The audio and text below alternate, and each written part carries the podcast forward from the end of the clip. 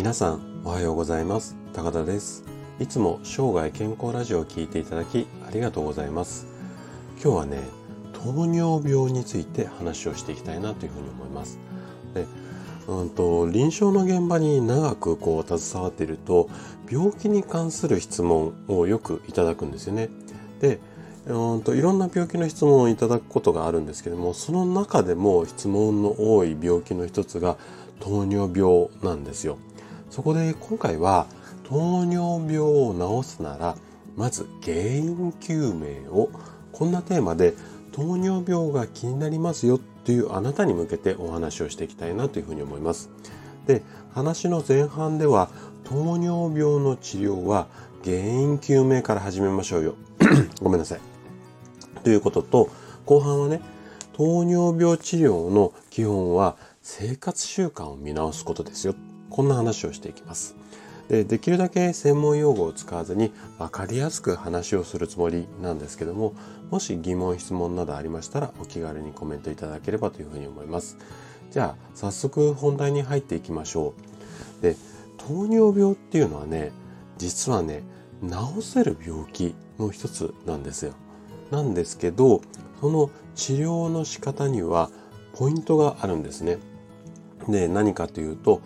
大切なこう治療にとって大切なことは糖尿病の原因これをねしっかり把握することなんですね。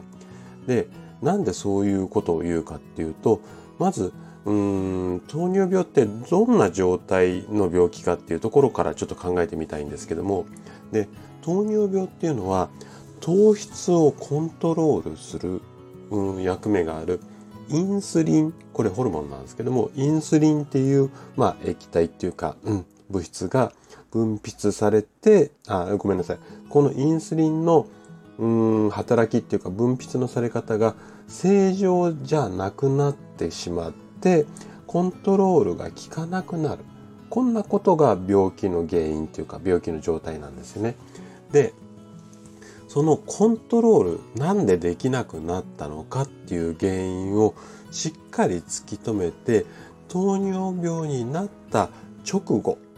にこの原因を取り除くことで極めて高く確率で治る病気なんですよ。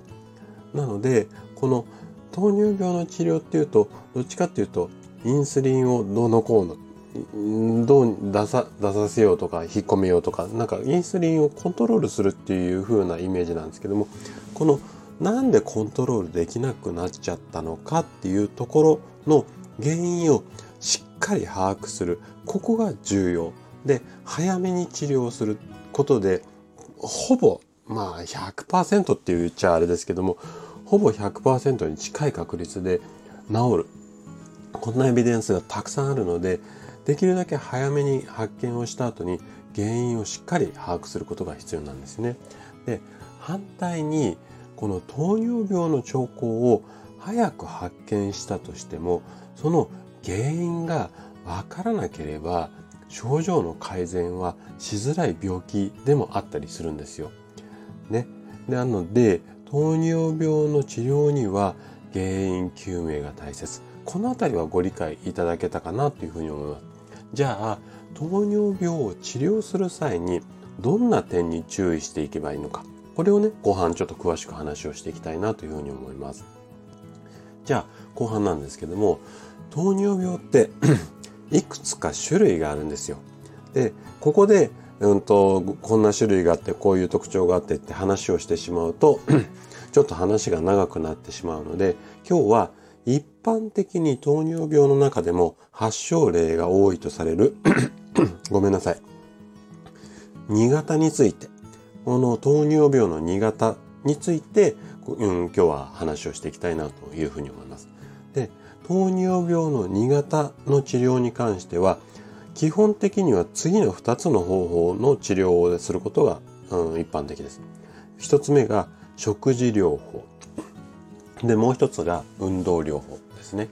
で、この食事とか運動で改善が見られなかった場合には、薬を使ったいわゆる薬物療法。この辺があの治療の中心になってきます。で、えっ、ー、と、糖尿病って 意外と完治できない病気っていうイメージがあるんですけれども、うん、なんでかっていうと、あのー、まあ、生活習慣病って言われてるところからもわかる通り、日頃の習慣、ここが治っていかないと、やはり完治って難しいんですよね。なので、瞬間的に薬とかで症状を抑えたとしても、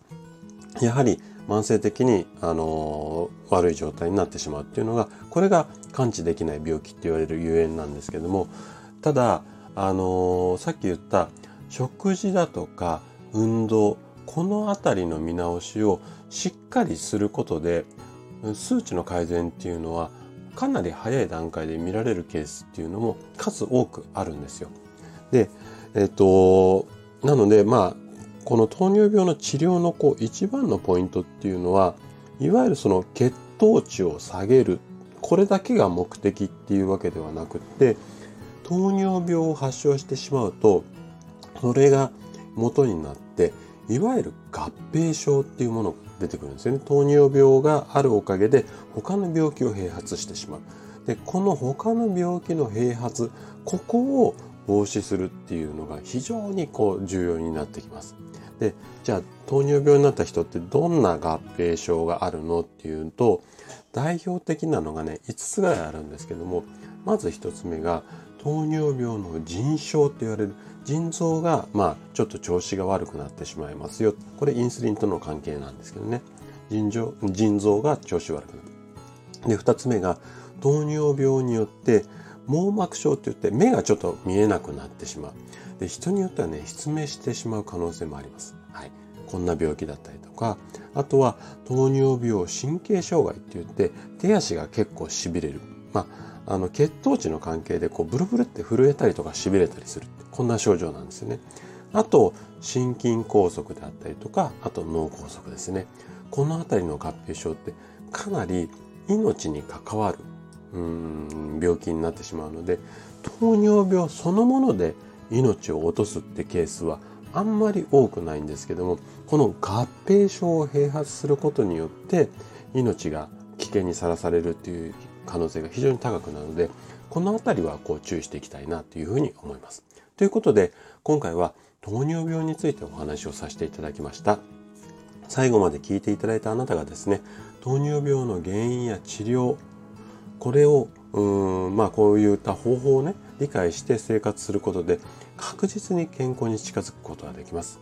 人生100年時代この長寿の時代をですね楽しく過ごすためには健康はとっても大切になります是非正しい生活習慣で糖尿病を予防して生涯健康を目指していただけたら嬉しいです。それでは今日も素敵な一日をお過ごしください。最後まで聞いていただきありがとうございました。